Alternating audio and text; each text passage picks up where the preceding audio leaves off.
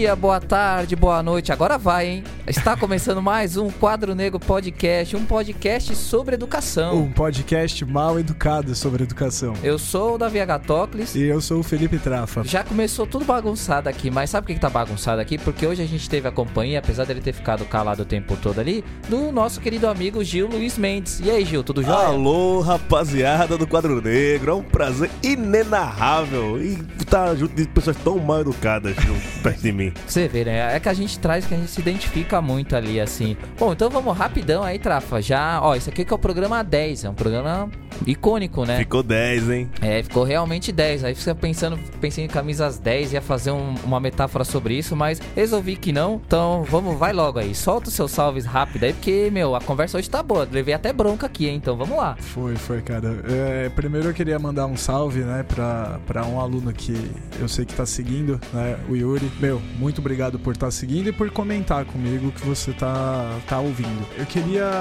aproveitar a oportunidade também, Davi, além desse salve né, sintético dessa vez, queria convidar o pessoal a entrar né, na, na página do, da Central 3 conhecer os outros podcasts da casa, né? Via Twitter, se tiverem oportunidade, né? Entrar no nosso Twitter, ver as publicações que a gente faz praticamente diárias, né? Sobre uh, a questão da educação, muita coisa que a gente compartilha, né? Seria é, muito bacana e é importante que agora vocês, educadores, professores, né? Ouvintes, enfim, tenham a oportunidade de, além de acompanhar a gente, né? Quinzenalmente aqui no programa, mas que estejam acompanhado, uh, acompanhando em outros canais também, né? Esse pessoal precisa mesmo seguir a gente, né? O underline quadro negro. No Twitter tem também o nosso e-mail que é o quadro negro podcast arroba gmail.com. Pode entrar em contato com a gente lá. Meus agradecimentos e meus salves rapidinho vão para algumas pessoas. Eu queria começar agradecendo ao Wendel Negrão, que ele passou a seguir o nosso podcast. O Wendel Negrão, que é meu amigo de infância, é muito legal isso. Eu lembro dele lá na quinta, sexta série, em que a gente ficava ouvindo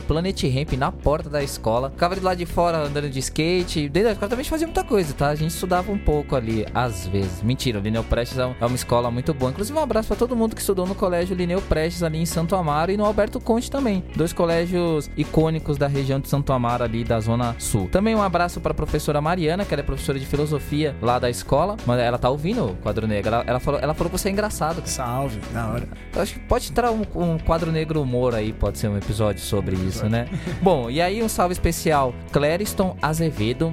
Clériston Azevedo, que ele tem no Twitter uma conta chamada AndradeRNegro. Ele faz muitas postagens legais, muitas postagens interessantes, inclusive várias delas relacionadas à educação. Foi uma dessas, inclusive, que trouxe a gente que conectou, né, um ao outro. E aí foi a partir dela que nós chegamos na nossa convidada arretada de hoje. Nossa convidada que, meu, debulhou aqui, deu uma aula fantástica para nós mesmo, para você e eu, porque a gente tem muitas dificuldades nessas questões pedagógicas. E aquele abraço especial, porque no programa anterior a gente ficou tão emocionado com algumas coisas, que também foi muito da hora, porque a Marjorie também nos arrebatou ali também com a sua aula. E a gente esqueceu de falar dele, Gabriel Brito, que é um problema. Você não pode fazer um programa e não falar do Gabriel Brito. Porque já, na verdade, esse é o momento Gabriel Brito. Né? É, ele o é o dos salves é o momento Gabriel. Sim, Brito. é. Se fosse um, um, canal de YouTube, aparecia uma, uma, uma vinheta dele abrindo os braços assim para abraçar o pessoal no momento Gabriel Brito. Agora imagine Gabriel Brito fazendo essas cenas. Enfim, então tem que ter um salve pro Gabriel Brito, porque eu sei que ele gosta muito dessas questões pedagógicas. Eu sei que ele vai ouvir o programa de hoje, ele vai, ele não vai ficar feliz, sabe por quê? Porque quando ele ouvir nossos nossos questionamentos vai ouvir coisas problemas que nós apontamos, ele vai ficar muito bravo. Porque ele sempre leva muito pro lado emocional essas coisas. Cara, e, e, você comentou agora o episódio passado, né, com a Marjorie, que a gente conversou sobre a militarização das escolas. O nosso episódio foi pro ar praticamente, né, junto, né, em conjunto com toda aquela. aquela a tragédia, né? terrível, né? né? Uma tragédia mesmo. Na escola em, em, em Suzano. Suzano. De lá para cá a gente vê que, uh, de repente, a discussão sobre militarização ganhou muito espaço espaço, só que é o debate, né, aquele debate enviesado que defende a presença da arma e do militar dentro da, da, da escola e da sala de aula. Já há um projeto apresentado aqui para 300 escolas em São Paulo se tornarem escolas militarizadas, né, tal da gestão cívico-militar. Exatamente. Hoje é dia 27 de março, vou quebrar um pouquinho o protocolo e falar qual é o dia que a gente está gravando, porque no dia 26, ou seja, ontem, a Secretaria de Educação, né, e a diretoria e as diretorias de ensino, de não ensino, foram, foram várias, Sul, né? Foram várias. várias, né? A gente citou aqui na Sul, mas tem outras diretorias também já ocorreram essas reuniões aí. Essas reuniões que é a reunião com a polícia e com dirigentes e diretores e discutindo medidas de segurança. Até ali tudo bem. Como a gente já falou no nosso Twitter, não é nenhum problema que se discuta a questão da segurança. O problema é, se a gente vai discutir segurança, é da comunidade escolar, porque a comunidade escolar não está presente nessa discussão. Houve aí o episódio 9 que, que a discussão foi, foi muito bacana. Eu queria até deixar aqui o meu abraço a todos os professores ali. Eu, eu, eu confesso que eu vi as lágrimas várias vezes quando vi as notícias, porque me imaginei também ali. É o nosso ambiente ali, nosso ambiente que ele é tão bom, é tão maravilhoso, com todos os problemas. Então eu queria realmente abraçar todos os professores, todos os funcionários, todo mundo da comunidade escolar, todo pai, todo aluno enfim, todas as pessoas, muita gente que cobriu também ali, assim, como amigo nosso mesmo que esteve lá cobrindo a, o acontecimento e também sentiu emocionalmente o acontecido. Então queria abraçar todo mundo e, cara, e vocês abracem as suas escolas, que aquele abraço ali que eles deram no entorno da escola num determinado momento, que ele seja um abraço real, que as pessoas realmente abracem as escolas, abracem uns aos outros, principalmente os meninos, abracem-se meninos. A gente precisa disso aí, é, a nossa masculinidade tá destruindo a gente, tá levando a gente a cometer coisas bizarras, horríveis. Espero que, claro, não tô, não tô querendo aqui ser a voz da razão em cima da, de, de todas as causas, mas essa é uma coisa importante a se pensar. A gente quer, inclusive, discutir isso Em mais breve. especificamente. Olhem um para um outro, que a gente olhe, inclusive os professores homens, olhem um para o outro e, e parem de reproduzir comportamentos tóxicos, porque a gente é espelho para muitas ações deles. Então, por favor, vamos se tocar disso. E professores que já têm atitudes bonitas, que continuem, não desanimem. Vocês precisam, inclusive, ampliar, ampliar elas. É muito necessário isso, cara. É, eu, eu, eu me sensibilizei muito, cara. Fiquei. Naquele dia eu tava muito emocionado e, e, e foi difícil, né, trazer essa discussão pra sala de aula sem demonstrar isso, né? E na verdade a gente não tem, não tem que evitar demonstrar essa, essa sensibilidade, né? Na verdade é isso. Eu acho que a gente tem que demonstrar o cuidado, demonstrar o cuidado de si e o cuidado com o outro. E esse, é, é, eu acho que é o tipo de, de evento, de experiência, né? que faz com que a gente tenha que lembrar disso, desse cuidado e do cuidado com o outro. Então, é um cuidado no sentido de, de trazer para perto, de aproximar, de buscar compreensão. A gente precisa mais disso, né? Não é, não é da boca para fora que a gente fala que, que o papel de professor é um papel também de, de amor, de disseminar isso, né? É um momento para isso. Então fica aqui nosso carinho a todo mundo. Vamos, vamos falar um pouco sobre o episódio de hoje, que eu, eu gostei muito, cara, de conversar com a Lu. Foi muito da hora essa conversa. A Lu trouxe uma claridade sobre o assunto que a gente, na nossa formação, não tem esse contato. Nós somos professores de ensino médio, né? Eu e o Davi, a gente trabalha fundamentalmente no ensino médio. E mesmo o fundamental ali é o fundamental 2, né? Que são já, já passou pelo processo inicial ali. A gente tem muito pouco contato com o processo de alfabetização e do processo inicial, né, educativo. Foi uma experiência muito bacana conversar com a Lu e descobrir, né, enfim, coisas sobre metodologia, sobre formas, né, de se trabalhar nesse processo, porque isso implica diretamente com, enfim, com todo tudo tudo aquilo que a gente vai receber mais adiante. Que vai linkar quando a gente faz aquele programa sobre a BNCC, que é a reformulação do currículo. O Fernando aponta pra gente várias mudanças que não obedecem esses processos, que não ouvem essas especificidades que ela trouxe ali, que volta lá também quando a gente discute com a Débora Goulart a questão do CIS, que é você pensar a padronização ali, administrativa inclusive da, da, da educação, assim, ou seja, hoje é um programa ele é enciclopédico mesmo, assim, ele É.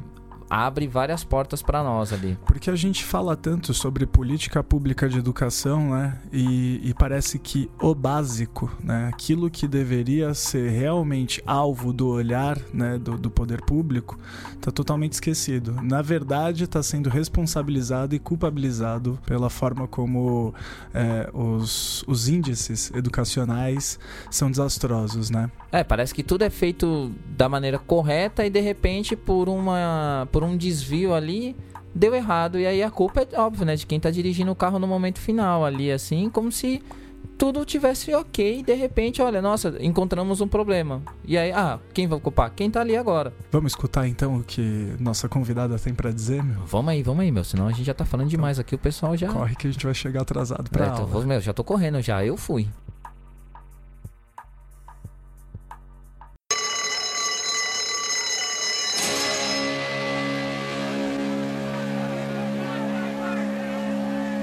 Mais uma vez aqui na sala de aula, querido Trafa. Vamos então já conversar com a nossa convidada hoje, a Luzanilde Aguiar. Oi, Luzanilde, tudo bem? Tudo bem, como vai? Eu gostaria de dar bom dia a vocês e também ao pessoal que está ligado aí no Quadro Negro, né? E acredito que a gente vai conversar bastante hoje. Então, já que a gente vai conversar bastante, antes precisa você se apresentar. Diga quem você é, o que você faz, Pronto. fale um pouquinho. Pode Pode dar currículo, currículo Lattes ou mesmo descrição de, de Facebook, tá? o que você preferir. Meu nome é Luzanilde Aguiar, eu sou pedagoga, tenho especialização em psicopedagogia, sou mestre em ciência da educação, mas mais do que isso, sou professora há 20 anos é, na rede municipal de ensino é, na Bahia, no município da Bahia. Também sou professora no Instituto Federal com disciplinas pedagógicas em cursos de licenciatura de Química, Física, Computação, música, faço vários trabalhos e estive na Secretaria de Educação do meu município muito mais tempo do que na sala de aula no município, mas em outros espaços eu estive vivenciando esse trabalho de educação, de alfabetização nas séries iniciais. Então, é, na Secretaria de Educação, eu trabalhei como coordenadora de, nas séries iniciais também trabalhei como diretora de formação e valorização do professor, onde eu estava responsável pela formação docente. E aí nós tivemos a oportunidade de vivenciar vários programas do governo federal para é, ajudar, auxiliar os professores a alfabetizarem as crianças. Né? Desde o PROFA, até o PENAIC, né, que é o Programa de Alfabetização Nacional de Alfabetização na Idade Certa. E agora vem novas propostas que nós vamos discutir um pouquinho sobre elas. É uma verdadeira polivalente, hein, Lu? Parabéns, parabéns pelo, pelo seu trabalho. Depois a gente vai Obrigada. linkando, vai colocando as informações né, sobre cada um dos, dos programas, enfim. Quando você puder, você pode é, falar do, o, o nome, né, explicar a sigla, de mais ou menos que período eram os programas. Mas excelente, perfeito. Muito obrigado. Eu queria que você, nesse seu tempo de, de trabalho com pedagogia, nesse trabalho importante com as séries iniciais, eu queria que você me falasse qual foi a experiência mais importante que você viu em prática e qual você considera muito importante, assim, que deva ser aplicado em outros lugares ou que são aplicados em outros lugares que você, que você acha necessário ressaltar e falar sobre. A experiência prática que eu vivenciei foi o trabalho contextualizado. Por isso que eu fico observando essas discussões sobre métodos para desenvolver determinados trabalhos e acho que as pessoas se esquecem muito disso. Então, a contextualização do ensino é extremamente importante e eu vi que dava certo. Então, eu desenvolvi muito isso, muitos trabalhos contextualizando prática diante da realidade dos meus alunos e eles aprendiam melhor e não deixavam de aprender os conteúdos que estavam eh, no programa nacional, porque todo município, apesar de ter as suas peculiaridades, ele segue as diretrizes nacionais curriculares. E foi uma coisa interessante que eu acho que todos os professores deve- deveriam levar para a sala de aula é a contextualização de todo o trabalho, a contextualização da realidade do aluno. É você relacionar aquilo que está posto como científico ao que é considerado do senso comum. Eu acho que é a pegada. Que é trazer para a realidade do aluno, né? Para que ele se aproprie disso, né? Com certeza, porque a partir dessa relação que ele faz, aí você vai ampliando. Uma outra coisa que também eu, eu tenho desde lá é, desenvolvido no meu trabalho com os alunos, não só das séries iniciais, com os alunos de uma forma geral. Isso serve não só para os professores que trabalham com séries iniciais, mas com todos os professores. Eu acho que todo professor deveria estudar um pouquinho de neurociência. A gente iria perceber que existem muito mais respostas na neurociência sobre educação do que nós poderíamos imaginar. A gente descobre, a partir dessa- desses estudos, nós descobrimos como é que a criança, como é que o adolescente, como é que o ser humano aprende. A gente percebe o que é que é melhor para aquela realidade. Por isso é que não dá para você querer usar o mesmo tom em todo lugar, a mesma a mesma técnica em todo lugar, porque não vai.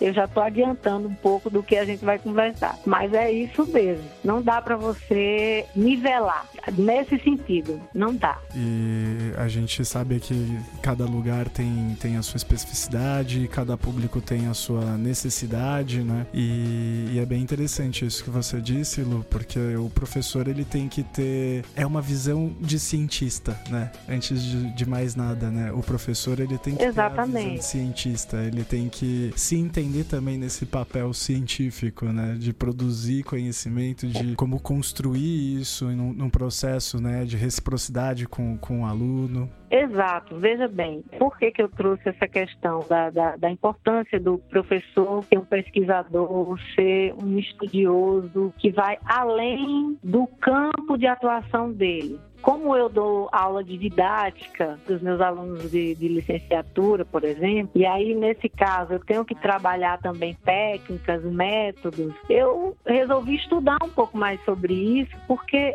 eu queria entender, será que realmente o método, como ele é posto, ele realmente funciona? Claro, ele funciona, mas ele funciona para Pedro, para João, mas ele pode não funcionar para Maria, porque existem situações que são diferentes para Pedro, João e Maria. Na neurociência, eles mostram que o nosso cérebro funciona sempre da mesma forma, de todo mundo, tanto o cérebro de Pedro, quanto de João, quanto de Maria. Funcionam igual. Nós temos três filtros e esses três filtros, eles absorvem a informação ou não. Agora, talvez eu não entre no mérito dessa, dessa discussão, porque hoje a gente vai falar sobre os métodos de alfabetização, mas isso é importante, porque independente do método, a gente precisa entender que tem três coisas muito importantes. Primeiro, o professor precisa estabelecer vínculo com seu aluno.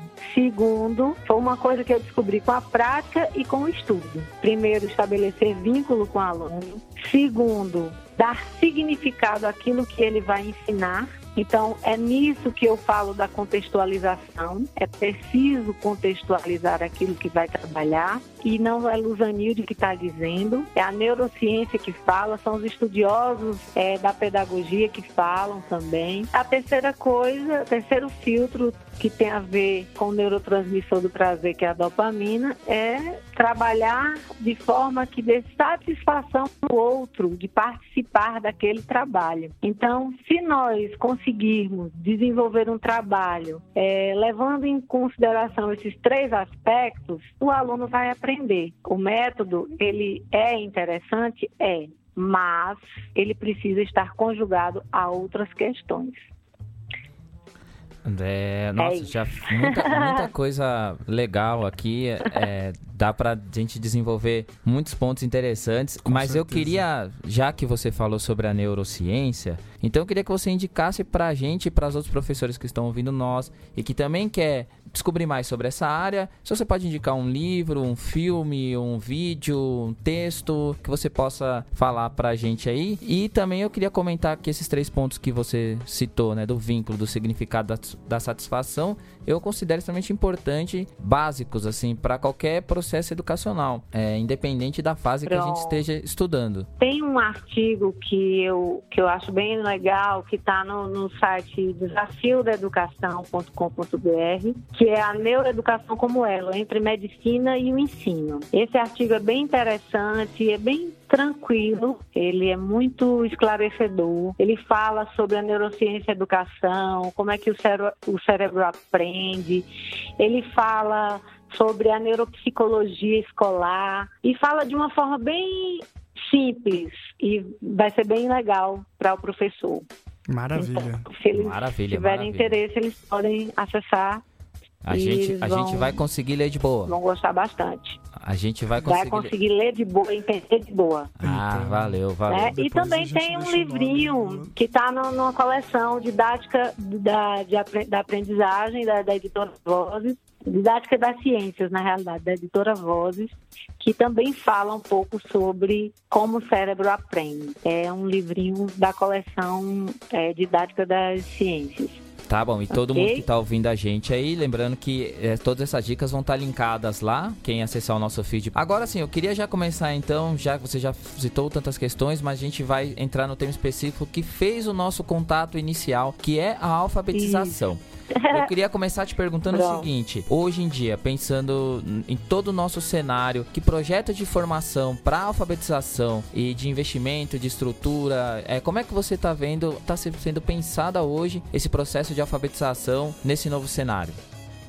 Olha, é, Davi, na realidade, esse novo cenário ainda é muito indefinido. Para nós, professores, propostas ainda são muito embaçadas. Nada está muito definido. Na realidade, a, eles têm, um, eles baixaram um decreto com algumas diretrizes, é, in, induzindo a utilização de um método na alfabetização, mas eles não deixam muito claro como vai ser esse processo, né? Ainda não está claro.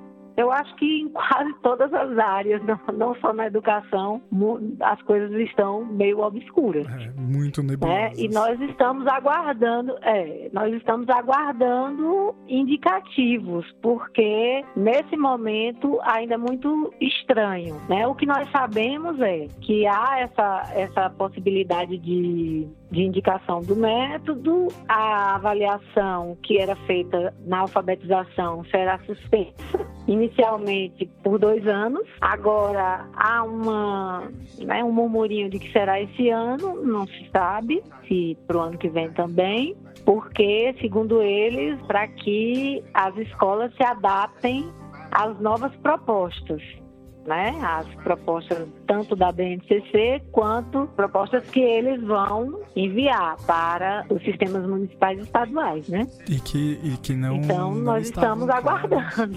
E esses, essas propostas não estavam claras nem durante né, a campanha e agora no início a do campanha governo tampouco, né? Muito menos, muito menos. Então, assim, é. o que nós sabemos é isso. E assim, a, a, a nossa, a nossa dúvida, eles estão indicando né, um método que, no caso, é o método fônico para ser trabalhado na alfabetização das crianças. Inclusive, quem está defendendo essa história é o Carlos Nadalim, né, que é o secretário de alfabetização do MEC. Ele tem uma escola em Londrina, parece-me, que trabalha com método adaptado do método fônico e, pela experiência dele, deu certo lá e ele está indicando esse método como sendo o método que vai alfabetizar as crianças. Porém, Porém, o método fônico ele não é um método novo, né? Desde a década de 50, essa discussão existe e nós sabemos que existem mais de 20 milhões de analfabetos no nosso país. Então, o que é que tem de errado nessa história? É, a gente queria fazer uma perguntinha básica. O que, que é o método fônico? No, no, que consiste o método? É, o que, que, ele é? Como é que ele explica pra gente aí, pra gente conseguir entender? O método fônico é um método em que o professor dirige a atenção do aluno para a dimensão sonora da língua, né? De que forma? Ele mostra as palavras além de trabalhar a questão do significado da palavra, mostra que as palavras são formadas por sons, né? Que são denominados fonemas, né? Que os fonemas são as unidades mínimas de sons da fala. Esse é o tal do beabá? Esse, não, o beabá é, é a silabação. O beabá é, é, tem, na realidade, o beabá é a soletração. Beabá, soletração, papé pipopu, silabação. E o método fônico seria é, o estabelecimento entre é, a relação fonema-grafema, que é letra e som da letra. O aluno produz oralmente esses sons representados pelas letras e une esses sons para formar palavras. Esse é o método fônico, né? E esse método parte de palavras curtas, que são formadas de dois sons, aí depois estuda-se três, e assim vai se ampliando um repertório. repertório. Né? É. Então, assim, na realidade, não é método fônico, são métodos fônicos, porque existem métodos fônicos, né? Existe o método fônico da abelhinha, existe o método fônico da casinha feliz, que eu creio que muitos educadores conhecem, porque esses métodos são bem antigos. O método da abelhinha é aquele método que eu acho que muita gente lembra daquela cartilha que vinha a abelhinha, o desenho da abelhinha e ela terminava com a letrinha A desenhada nela mesma. Não sei se, se vocês já chegaram a ver essa, essa cartilha. Então, nesse método, né, a letra A ela aparece prolongada para que a criança consiga reconhecer o som da letra A. Índio, índio. Então é assim o método, o método da abelhinha. E o da casinha feliz é, são historinhas com personagens que são representados pelas letras. Todos eles é para fazer essa relação entre a letra e o som dela. Esse é o método fônico. É, me, me parece e que, aí... o, que o método fônico ele, ele cria um, um tipo de, de mediação entre aprendizado né, e, o, e o estudante, nesse caso, é, por meio de símbolos, né, que são símbolos assim mais ou menos é, compartilhados, né, por todos, né, mas é, não necessariamente com aquele significado necessário para o, o, o estudante, né? Parece meio Pronto. distanciado, né? Exato. Tem uma dificuldade técnica do, do, do método que é articular os sons das consoantes isoladas, porque a consoante ela só tem som se tiver acompanhada com vogal, na lógica, né? Então, aquela consoante isolada, a criança fica com dificuldade de aprender o som dela. Captar, por exemplo, ela tem dificuldade, porque o P tá sozinho, né? Isso é uma dificuldade técnica do método. E a outra questão que é muito discutida pelos pesquisadores, pelos estudiosos, é a questão da compreensão, a questão da motivação para a leitura e para a escrita. Porque tantos métodos, porque assim, nós temos dois grupos de métodos, nós temos três na realidade: método sintético, método analítico e o método analítico sintético, né? Porque o método analítico também é chamado de método global. Então, o método fônico, como o, como o método da soletração, como o método da silabação, ele, segundo alguns estudiosos, dá pouca possibilidade da criança desenvolver a capacidade de compreensão, de letramento. O que seria o letramento? Seria o aprender a ler, a ler além da, de decodificar o mundo. Seria a compreensão da leitura. Então, o grande problema está, está nisso. No caso, ele pode até funcionar para alfabetizar, só que hoje alfabetizar ele tem que ter um, um sentido mais amplo. A leitura não, não é só alfabetizar, ser... é alfabetizar e letrar. A leitura não pode né? ser instrumental Alfabet... apenas, né? Exato. Ela não pode ser instrumental, que é o que o método propõe. Então, é necessário ir além. E aí a gente vem para aquela discussão do que foi falado sobre Paulo Freire, segundo a nova gestão federal, ele deveria ser expurgado das escolas. É justamente porque ele defendia trabalhar com as pessoas justamente essa capacidade de compreensão do mundo para a formação de cidadãos críticos e conscientes. A partir da alfabetização, isso já precisa ser levado em consideração. Um outro ponto, desculpa que eu, eu me empolgo, é, um outro ponto também que eu achei é, negativo, na minha visão de professor e que estou há muitos anos trabalhando com formação de professores e também com coordenação e estudando muito sobre esse esses assuntos é que eles defendem a alfabetização já a partir da educação infantil. Isso não não se aplica, né? Segundo a psicologia, segundo é, os estudiosos da infância, essa exigência da alfabetização na educação infantil não, não se aplica. A criança ela tem um período, até porque se a gente levar em consideração os estágios de desenvolvimento segundo Piaget, ela vai ter essa capacidade de, de compreensão, de organização dessas ideias numa, numa proporção é, mais intelectualizada a partir de 6, 7 anos de idade. É preciso, antes disso, ela precisa trabalhar a questão da interação com o outro, da descoberta de si e do outro. São, são né? capacidades... Que a educação infantil serve para isso. É, são capacidades cognitivas né, diferentes né, para cada etapa. Né? E... Diferentes para cada etapa e que é justamente depois de tomar contato com o outro, né? E eu acho que por isso, né, a fase é, é, é, uma fase que a gente coloca a partir aí dos seis anos, mais ou menos, porque é a partir desse Exato. contato com o outro e dessa possibilidade de ter capacidade para compreender que o outro existe, né, que ele pode começar também a dar significado, né, para esse mundo que está ao redor, né? É, e é o momento dele estar tá desenvolvendo a coordenação motora dele, é o momento dele estar tá se descobrindo. Saber o limite então, ainda corpo, não é. Né? Exatamente. Ainda não, não é necessário exigir dele algo além. Quando ele chega.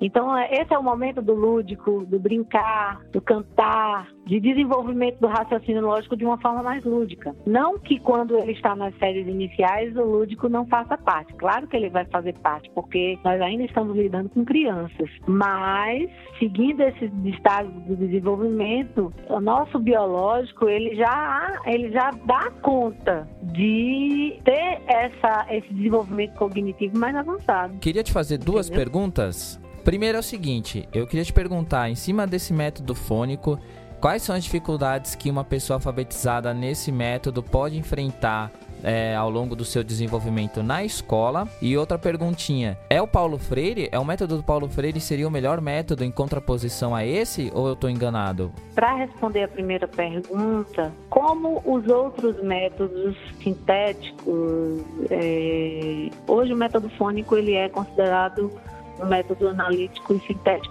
ele evoluiu, já que com os avanços da psicolinguística, hoje não se trabalha mais só com a letra e o som, mas eles introduzem frases e isso já dá uma certa amplitude ao método. Porém, a dificuldade é a mesma que nós sentimos hoje. Nós temos muitas pessoas que foram alfabetizadas, porém têm uma dificuldade de compreensão muito grande. Pessoas que chegaram à faculdade e que não conseguem compreender um texto. Pessoas que não conseguem, por exemplo, é, preencher um formulário porque não compreendem bem o que é que está sendo pedido. Então, assim, essa dificuldade de interpretação, de compreensão, pode ser um aspecto que poderá dificultar a vida das pessoas. Eu não sei, assim, eu desculpa eu não conhecer direito como é que funciona esse processo avaliativo. Nós do ensino médio em São Paulo aqui, nós fazemos algumas provas diagnósticas e uma prova que mede é, anualmente o desenvolvimento das escolas aqui, pensando nas escolas do ensino médio e nos últimos anos do ensino fundamental. E sempre fica uhum. claro nas, na avaliação de português, porque a gente avalia português e matemática, nas avaliações de português fica claro que falta a questão da leitura e da interpretação, que aí é o que você vem falando que é, ele lê e não consegue compreender a, o que está além da, das palavras ali, né? Que é toda a questão de dar o sentido Exatamente. ao texto. E sempre viram pra gente e falam: olha, professores, vocês precisam trabalhar isso, vocês precisam, enfim, recuperar essa habilidade perdida. Então, quando você me fala, quando você isso me fala lá coisas, no ensino médio, né? É, isso a gente no, no isso quando a gente não tá terceiro no ensino médio, no terceiro bimestre no superior, lá. No superior a gente tem isso.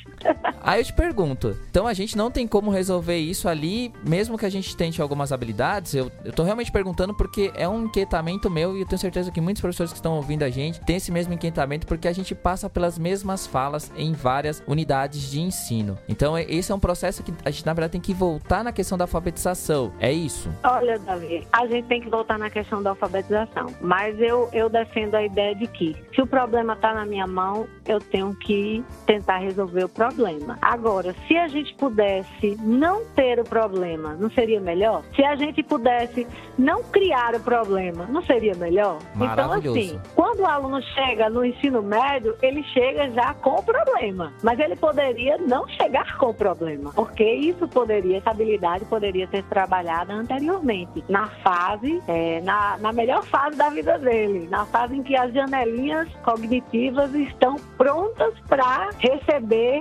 essas habilidades, desenvolver essas habilidades. Então, assim, o problema chegou na minha mão, eu tenho que buscar estratégias de resolução, mas o melhor seria que ele não chegasse. Infelizmente, quando você define um único método de alfabetização, você pode cair nessa cilada de ter pessoas, infelizmente, é, mecanicamente alfabetizadas. E aí a gente chama de dos tais é, funcionais, né? Que gente, eu não gosto de chamar de analfabeto funcional porque, bem, nem é analfabeto e nem é alfabetizado, porque lê, mas não entende, escreve, mas às vezes nem entende o que está escrevendo. É um, é um problema muito sério que a gente passa no nosso país e é histórico. E você, Luzanilde? E com relação... Desculpa te interromper já para... Eu queria responder a sua segunda pergunta, porque Desculpa. você falou sobre Paulo Freire, se seria o, se seria o, o melhor método. Pode falar. Veja bem, não é, não é que o, o método de Paulo Freire seria o melhor, mas nós não podemos desconsiderar as contribuições que Paulo Freire trouxe para a educação do nosso país. Porque assim, nenhum método ele, ele surge do nada. Ele surge de alguma perspectiva. Toda situação surge de alguma outra situação. Então, as contribuições do, do método Paulo Freire foram inúmeras. Primeiro, trabalhar a partir de temas geradores. Quer dizer, você trabalhar, ele já trouxe essa discussão que hoje, trazendo para a atualidade, isso se chama contextualizar. Você trabalhar com temas que tenham significado, que tenham sentido para as pessoas que estão estudando, que estão aprendendo, para os aprendizes. Debate, discussão, isso faz com que a gente desenvolva a capacidade de compreender, de debater, de criticar, mas também de buscar transformações positivas. Então, eu creio que essas, essas contribuições, elas não podem ser desconsideradas. E eu creio no seguinte, eu concordo com Frank Smith quando ele diz que o método mais estapafúrdio, ele pode alfabetizar. Só que ele alfabetiza algumas crianças, ele não alfabetiza todas. O que é que isso quer dizer? Que não existe uma única forma de alfabetizar. Existem várias. O professor, ele precisa entender isso, ele precisa estudar, ele precisa diagnosticar os seus alunos e ver quais são as formas, as melhores formas para alfabetizar o aluno e não perder de vista que ele precisa trabalhar com o letramento, porque o aluno ele precisa entender, entender, ele precisa compreender esse mundo. Você sabe o que me vem é? à mente quando você comenta isso, né, que o professor ele precisa estudar, se aplicar, né, desenvolver uma estratégia específica para esse grupo né, de estudantes que ele tem, né, para inclusive superar né, as dificuldades específicas desse grupo. É, eu fico imaginando o que seria mesmo né, é, que os professores pudessem ter tempo de, de serem pesquisadores né, e retomando lá o começo da sua, da sua fala sobre o conhecimento é, da neurociência, né, aqui no caso agora citando Frank Smith é, na, na psicolinguística, né, pensar que o professor ter tempo de se debruçar sobre tudo isso e, e ah, produzir uma estratégia específica para os seus estudantes, né? Aí eu vejo como nós, né, os colegas, passam aí mais de 40, 44 horas dentro das salas de aula com dezenas de turmas, né, para poder ter um salário que razoavelmente pague seus boletos, né? É uma dificuldade enorme, né? Deixa eu, eu quero até falar que eu não estou aqui colocando peso nas costas dos meus colegas. Não, eu por digo, favor. Quando eu digo o professor precisa estudar, ele precisa mesmo. Agora, é, é preciso dar essas condições ao, ao professor para que ele estude. Exatamente. E nós sabemos que, infelizmente,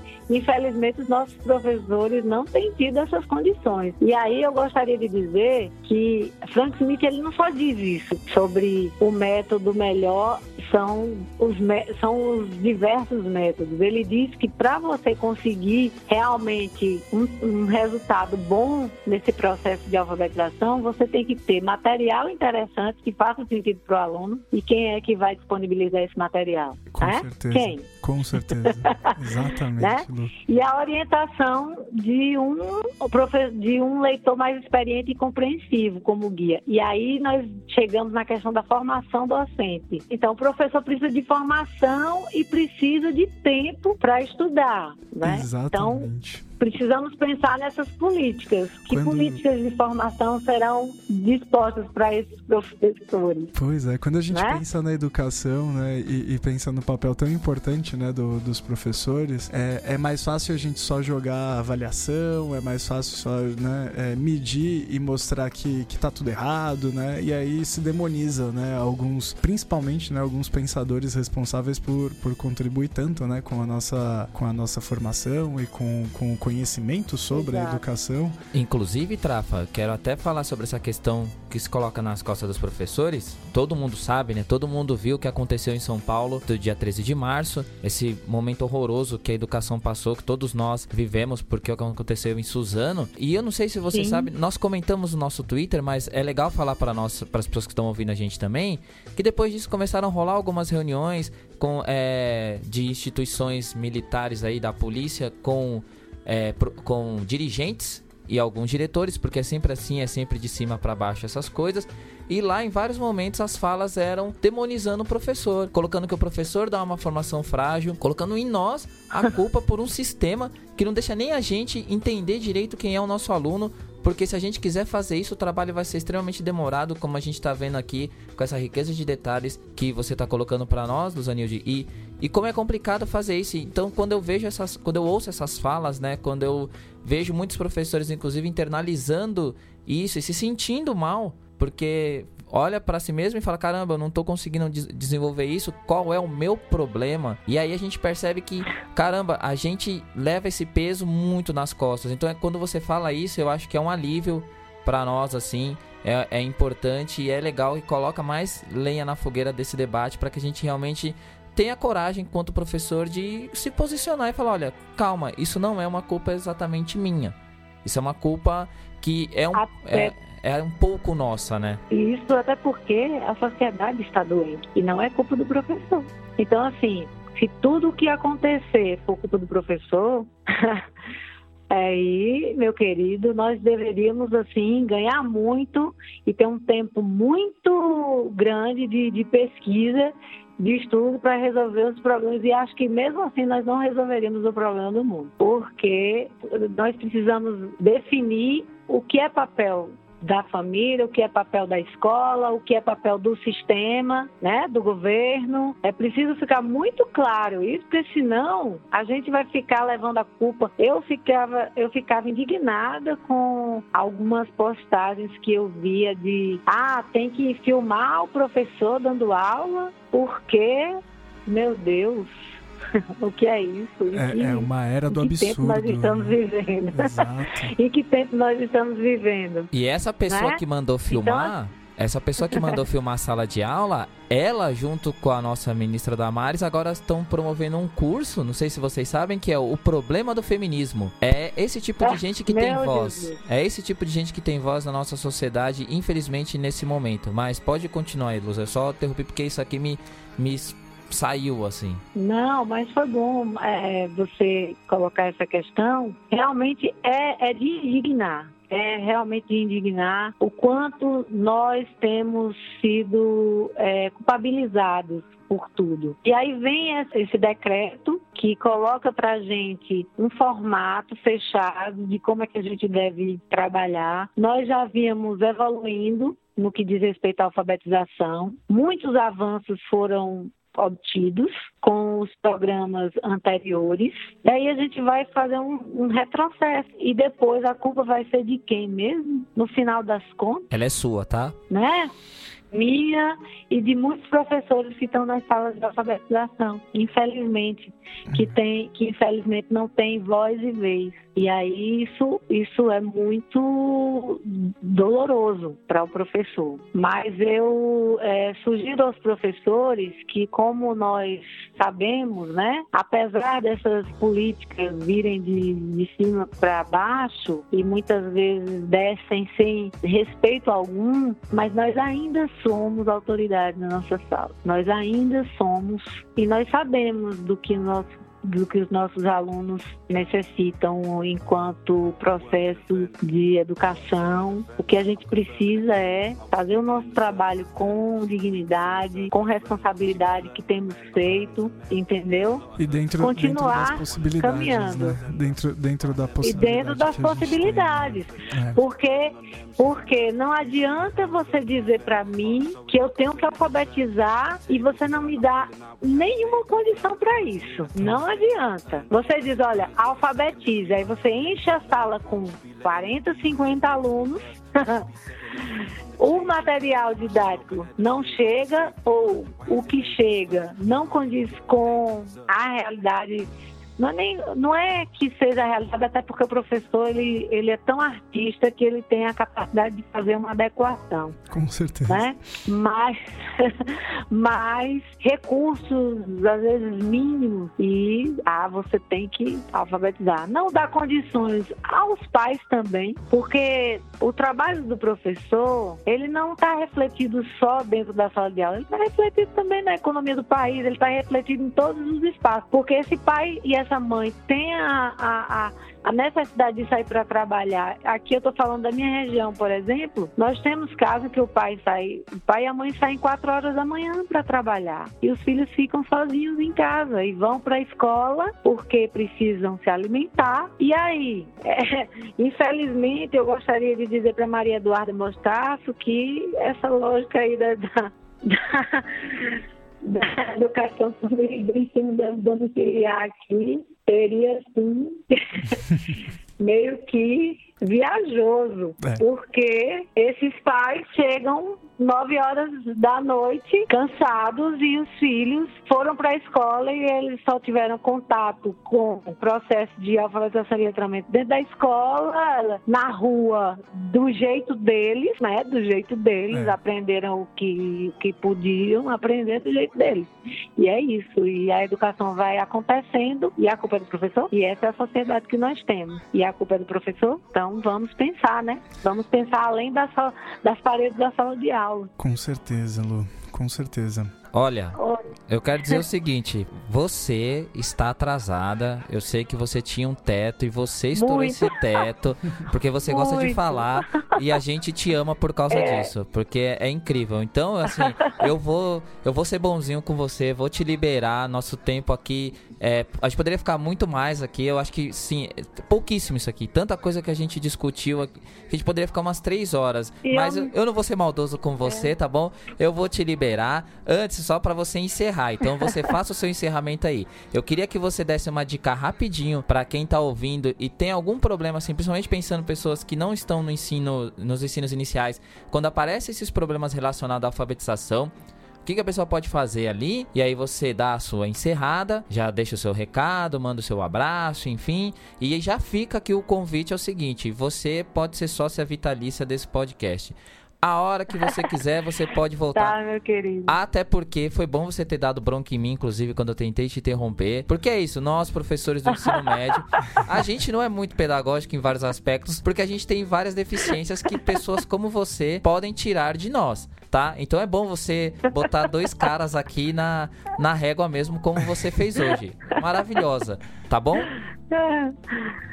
Ah, meu querido, com relação aos problemas de alfabetização, quando surgir esses problemas de alfabetização, o professor ele não deve ficar só. Ele precisa conversar. Ele precisa conversar com seus pares, ele precisa buscar ajuda em outros espaços, nos livros, precisa buscar ajuda em sites e também nessas discussões aí que vocês estão fazendo que são muito legais e eu acho que trazem várias ideias e ampliam, ampliam é, a mentalidade das pessoas. Porque eu acho que a gente precisa abrir né, a nossa mente e entender que a gente pode ensinar mais é, não é só a gente que ensina, o mundo ensina, a, a, escola ensina, os pais ensinam, o vizinho ensina, todo mundo ensina. Então, a alfabetização é, é um desafio, alfabetizar é um desafio, mas é possível alfabetizar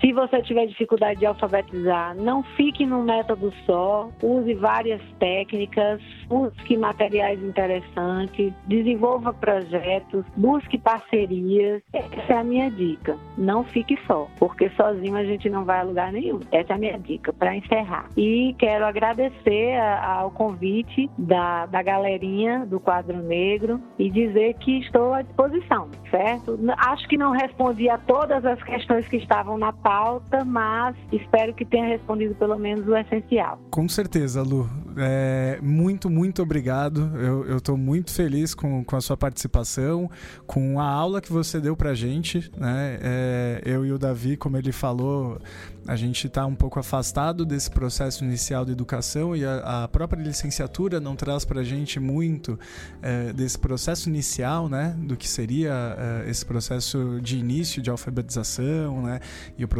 inicial da, uh, educacional. E a gente lida com, com muitos problemas que, que são construídos justamente né, no, no, no, processo e a gente pega isso já no momento é, com muita dificuldade. E a partir do momento que, que, que você é, esclarece para a gente né, e divide sua experiência, parece que vai abrindo pra gente um, um novo mapa que a gente não, não vislumbrava antes, né? Foi maravilhoso conhecer você e, e conhecer a sua experiência. Muito obrigado por dividir isso com a gente. Igualmente. Tá convida convidadíssima a, a, vir mais vezes, porque a gente tem, é, depois do seu currículo, a gente viu que tem muita coisa que você pode trazer diferente pra gente, né? Dessa diversidade de conhecimentos e de experiências que você tem. Além do sotaque também. Ah, é, é importante. Qualquer... Que é uma delícia. que é importante é, também. Qualquer coisa, vocês podem acessar lá o, meu Lattes na plataforma, quem quiser. Porque ah, a gente além vai colocar disso, o link dele terapeuta. E aí a gente pode falar sobre essas coisas também. Maravilha. Beleza? Maravilha, maravilha. Esse programa realmente foi 10. Olha, Luzanide, eu só quero que você mande um abraço. Você vai mandar um abraço para o Clériston Andrade. Porque ele foi importante Com nessa. Com certeza. Né? Ele precisa ser citado aqui, já foi citado no começo, mas mais uma vez aí, muito obrigado, a gente está se despedindo. Eu tô indo embora, Trafa. Eu também. Vamos lá? Vamos lá, né? Então, Lu, um abraço para todos. Muito obrigado. Um abraço. Tchau, gente.